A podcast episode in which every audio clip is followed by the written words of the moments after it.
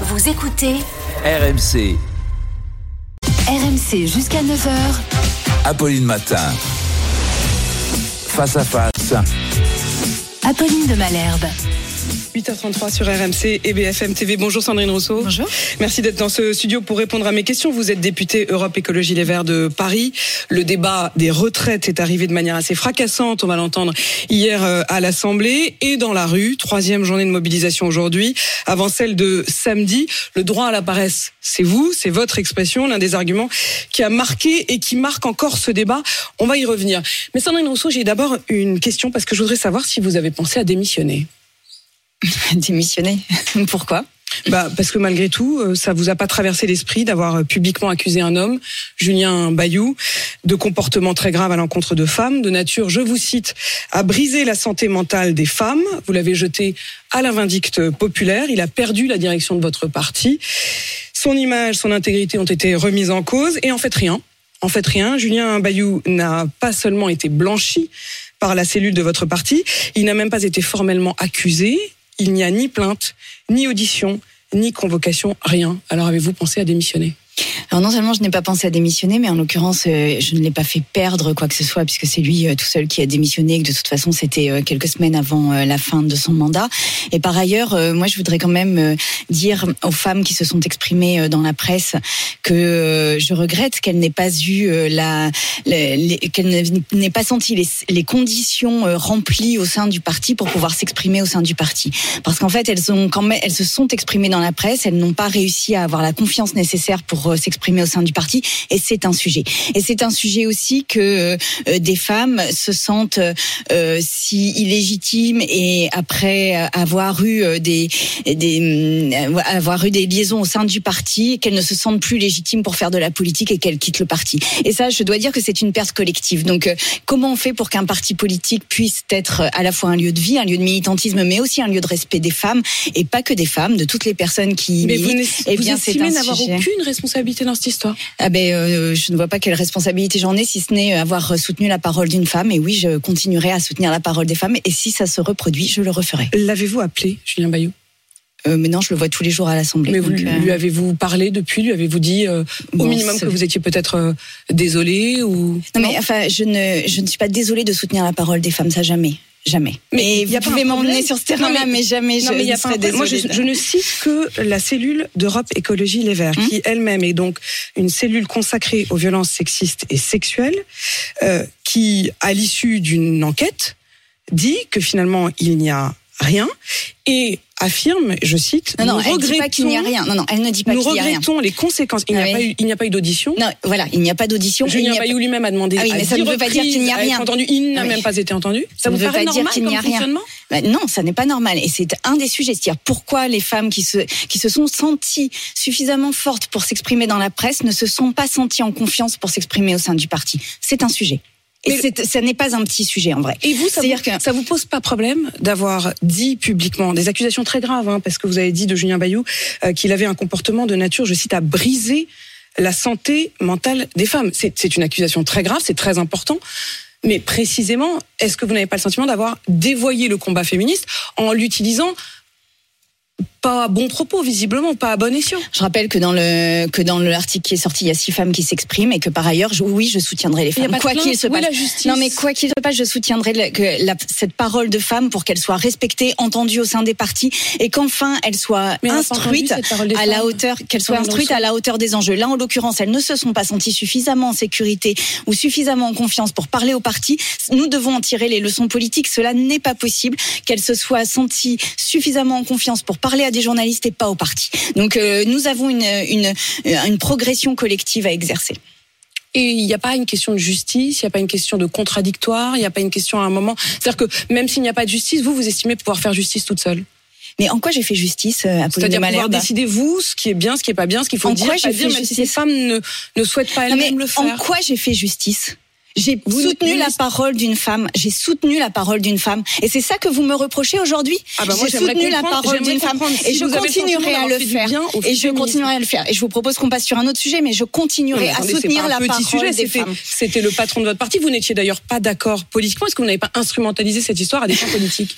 Non, mais on a tous les clichés. Non, mais on, non, mais on tous les clichés comme des perles sur un, sur un collier. Pas de problème. Si vous, si vous pensez réellement que tout le combat que je mène depuis des années n'est politique, alors c'est votre droit. Moi, je vous dis, jamais je ne lâcherai l'égalité femmes-hommes, jamais je ne lâcherai la lutte contre les violences faites aux femmes. Et oui, les violences psychologiques sont un sujet, crier, un y a sujet aucun problème, hein. peu reconnu dans notre société. Je vous pose des questions très précises. Un sujet peu reconnu dans notre société et qui mérite encore d'être d'être instruit, d'être regardé, parce que oui, il y a beaucoup de femmes qui souffrent de ces violences psychologiques, parce qu'il y a beaucoup de femmes qui sont humiliées dans les relations, dans les relations qu'elles ont avec les conjoints, et c'est une forme de violence. Mais est-ce que le simple fait justement de demander un peu d'honnêteté dans ce débat euh, euh, remettrait en cause ces questions-là. Je ne remets absolument pas en cause cela. Je pose simplement la question de la légitimité de cette parole-là quand vous avez de la votre parole des femmes est légitime. décidé euh, de la parole jeter en pâture quand même euh, un homme en disant c'est lui qui a parlé en premier et par ailleurs moi j'ai soutenu la parole d'une femme qui se sentait non entendue, mm. non respectée dans le parti et encore une fois je, je l'ai déjà dit deux fois, je vous le redis une troisième fois, je le referai si ça se représente. Vous le referiez quoi qu'il arrive. C'est-à-dire que la conclusion de cette enquête pour vous n'est rien. Oui. Non, c'est pas qu'elle est rien, c'est qu'il n'y a pas de conclusion d'enquête puisqu'il n'y a pas eu d'enquête. Il n'y a pas eu d'enquête. tenté de faire une enquête. Non, il n'y a pas eu d'enquête. Vous ne reconnaissez pas cela Il n'y a eu aucune audition de personne. Donc, Donc c'est une enquête. pas le silence de ces femmes, celles, qui n'ont pas forcément bah, choisi justement de. De fait, elles n'ont pas choisi le silence, puisque si elles avaient choisi le silence, elles ne se seraient pas exprimées dans la presse. Est-ce que Julien Bayou euh, peut revenir comme co-président du groupe? Oh bah ça, c'est une décision de groupe et moi, je n'ai jamais pris euh, part à aucune des décisions le concernant parce que j'estimais précisément que euh, pour avoir euh, entendu son ex-compagne, je n'étais pas à même de juger de, de ce qu'il devait faire dans le groupe. Donc, je n'ai jamais pris part aux décisions au sein du groupe et je ne prendrai pas part au suivant. Est-ce que vous diriez aujourd'hui que Julien Bayou est innocent? Ah, je, ne, je ne me prononcerai pas là-dessus dans la mesure où il n'y a pas eu d'enquête. Donc comme il n'y a pas d'enquête, il n'y a, ni coupable ni innocent. Il n'y a pas d'enquête. Donc vous ne pouvez pas l'innocenter. Le simple fait qu'il n'y ait pas d'enquête. Bah, sans enquête, on ne peut rien dire, non. Sandrine Rousseau, revenons effectivement à ce qui s'est passé euh, hier euh, à l'Assemblée. Le débat euh, a commencé dans l'hémicycle et ça a donné ça. La, la réforme n'est pas injuste pour les femmes. Jusqu'à aujourd'hui, jusqu'à il y a un an, les femmes, structurellement, parce que leurs carrières sont plus souvent hachées, partaient plus âgées que les hommes, en départ effectif. Aujourd'hui, c'est le même âge. Demain, en 2030, les femmes partiront plus jeunes que les, les hommes. Vous l'aurez compris, c'est évidemment pas ce qui s'est passé à l'Assemblée là, mais ce qui s'est passé sur mon plateau euh, d'RMC euh, ce matin. Euh, mais venons-en au propos d'Olivier Dussopt, puisqu'on vient de les entendre sur les femmes. Lui, il considère que certes, peut-être, ça n'est pas forcément juste, comme je lui faisais remarquer sur les femmes, mais qu'au moins ça n'était pas injuste et que ça allait améliorer le sort des femmes, sa réforme. Alors non seulement ça n'améliore pas le sort des femmes, mais ça, la ça le dégrade. Je rappelle que quand on a des enfants, on avait le droit jusqu'à huit trimestres de cotisation, et donc on les femmes pouvaient partir plus tôt euh, grâce à ces huit trimestres de cotisation.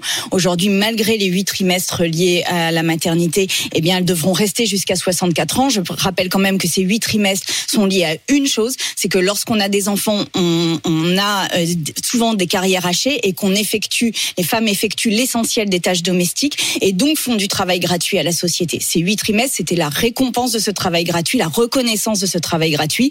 Et aujourd'hui, euh, ils comptent pour rien puisque qu'elles seront obligées de partir à 64 ans. Et je le disais, le débat a donc commencé dans le chaos hier. Nous sommes là après plusieurs années de débat, des mois de concertation nourris, des engagements présidentiels. Mes chers collègues, on n'est pas dans un amphi, on n'est pas dans une manif, on est dans l'hémicycle de l'Assemblée nationale. Est-ce que vous croyez que nous allons passer 15 jours comme cela dans l'hémicycle? Oui Vous ne croyez pas que nos compatriotes méritent mieux que ça. Qu'est-ce que vous répondez à cette question? Vous ne croyez pas que nos compatriotes méritent mieux de ça? Vous, de, vous demande euh, la présidente de l'Assemblée. Eh bien, nous sommes élus pour représenter la voix des gens et non pas pour avoir euh, une attitude différente à partir du moment où nous sommes élus. Et donc nous représentons les personnes qui se battent aujourd'hui contre cette réforme des retraites dans la rue ou ailleurs. Et, euh, et je pense que vraiment nous sommes la continuation de ce mouvement social au sein de l'Assemblée nationale.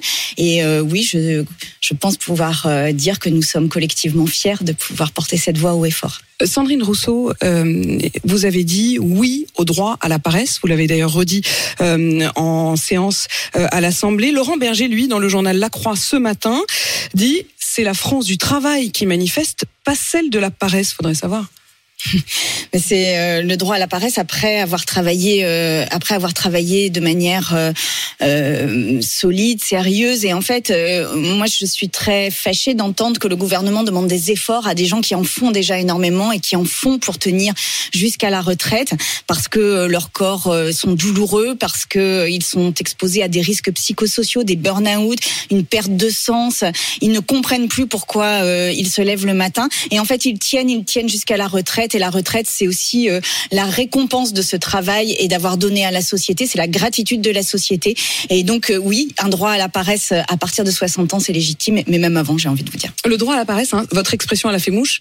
Euh... C'est Paul Lafargue, il hein, faut quand même rendre à César ce qui est à César. C'est vous qui en avez fait un argument, je dirais, politique, euh, et c'est devenu un argument politique aussi de vos adversaires. Euh, Gérald Darmanin, qui la semaine dernière disait à propos de la gauche dans laquelle vous êtes aujourd'hui, que ce serait une gauche, je cite, de gauchistes, beau de paresse. Oui, euh, c'est une euh, gauche qui respecte et la planète et nos corps et nos vies. Nous n'avons qu'un seul corps, nous n'avons qu'une vie et nous n'avons qu'une planète et nous sommes en train de tout détruire là. Tout détruire. Et notre corps, et notre vie, et notre planète. Pourquoi? Pour des points de PIB.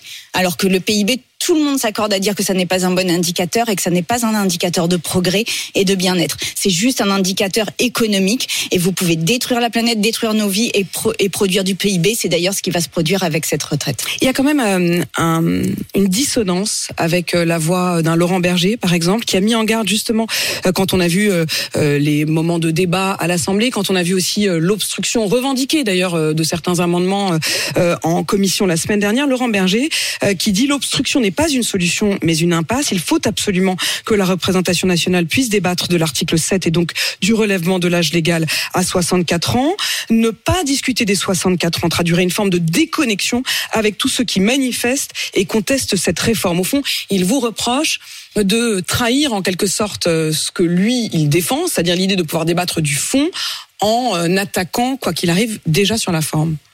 Alors, je ne pense pas que ce soit ça qu'il ait dit précisément, enfin qu'il ait pensé. Les, les mots sont précis. Hein. Oui, euh, qu'il ait pensé précisément parce que nous sommes en discussion avec les syndicats, notamment pour euh, nous accorder sur la stratégie. Et en l'occurrence, il y avait trois jours de débat uniquement en commission, alors qu'il y en a sept, à peine sept, euh, dans l'hémicycle. Et donc, c'est effectif, hein. c'est-à-dire c'est un débat de 15 oui. jours, mais en effet, euh, en réalité, vous aurez. et donc, un, nous allons dans l'hémicycle faire avancer ou reculer, enfin ou, ou, ou ralentir les débats en fonction de la discussion que nous aurons avec les syndicats et en fonction des mobilisations qu'il y aura dans la rue. Parce que oui, l'Assemblée n'est que la prolongation de ce qui se passe dans la rue. Qu'est-ce que vous espérez d'une journée comme euh, aujourd'hui dans la rue?